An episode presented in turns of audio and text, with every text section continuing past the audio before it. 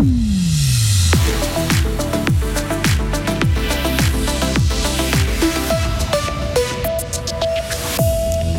qui vous annonce une hausse de loyer, c'est ce que vous risquez bien de recevoir ces prochains jours.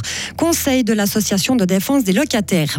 Après plusieurs allers-retours, les chambres fédérales se sont mises d'accord sur la définition du viol. La solution du refus, mais avec l'état de sidération, a été choisie. Enfin, l'art doit aussi fuir la guerre. Une exposition à voir dans notre canton nous explique la trajectoire d'un musée ukrainien. Une journée ensoleillée avec 25 degrés. Le risque d'orage sera plus marqué euh, ce week-end, vendredi 2 juin 2020. Bonjour Isabelle Taylor. Bonjour tout le monde. La Confédération a indiqué hier une hausse du taux hypothécaire de référence. Il passe de 1,25 à 1,5% dès aujourd'hui. Ce changement peut entraîner une hausse des loyers. Alors que faire Pierre Mauron, président de l'ASLOCA Fribourg?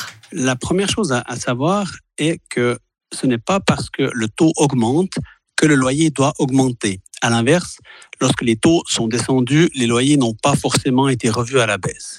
Si maintenant vous faites partie des, locataires qui reçoivent une hausse de loyer en raison de la hausse du taux hypothécaire, il faut réagir très vite.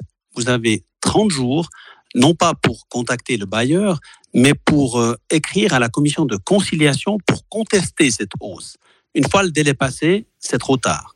La SLOCA Fribourg précise encore que la procédure devant la commission de consultation est gratuite. Autre conseil, si vous contactez votre bailleur plutôt que cette commission, il y a un risque que le délai soit échu et que la hausse ne puisse plus être contestée. Une crèche supplémentaire va voir le jour à Villars-sur-Glane. Le Conseil général a accepté hier soir à une très large majorité de débloquer 600 000 francs pour aménager une nouvelle structure d'accueil dans le quartier des Dailles, l'un des plus peuplés de la commune.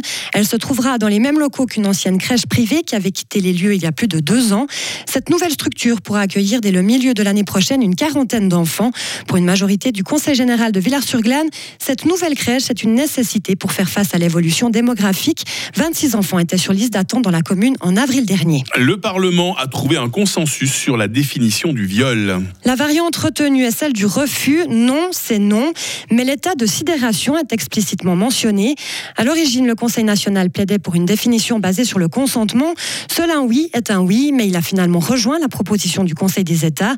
Ce projet est salué par tous les bords politiques et considéré comme une avancée majeure pour les victimes. Le groupe socialiste est aussi satisfait, même s'il reste convaincu que la variante du oui est meilleure.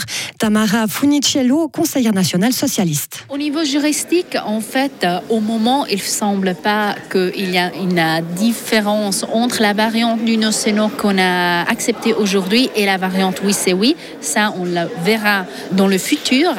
Mais ce que c'est important, c'est le principe qui change. Et avec un oui, c'est oui, le principe, c'est très clair. Mon corps, c'est à moi et je ne dois pas le défendre. Et avec le non, c'est non, le principe reste, je dois défendre mon corps. C'est quand même une partie de ma responsabilité s'il est touché ou pas.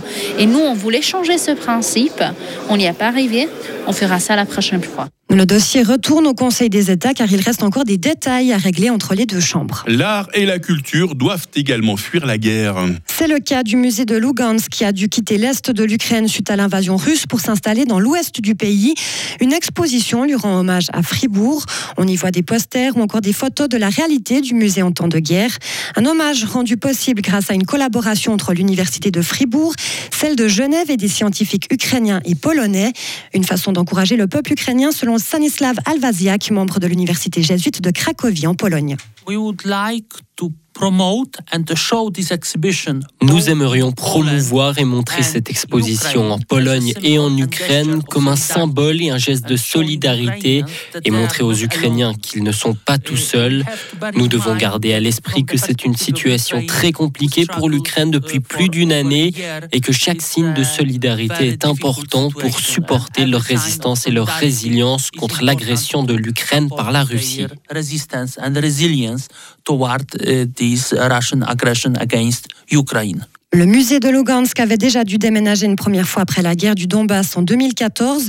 Il se trouve à Lviv actuellement. Cette expo à l'université de Fribourg, site Perrol, est à voir jusqu'au 4 juin, puis au collège de Gambard, puis au collège du Sud. Et enfin, aux États-Unis, Isabelle, trois adolescents ont été arrêtés pour avoir tué et mangé en famille un cygne le week-end dernier. Hein. Oui, ils l'auraient confondu avec un gros canard, oh selon la police locale. L'oiseau, une femelle prénommée Faye, est connue dans cette région de Syracuse. Les ados avaient aussi emporté ces quatre petits signaux afin d'en faire des animaux domestiques avant de les relâcher.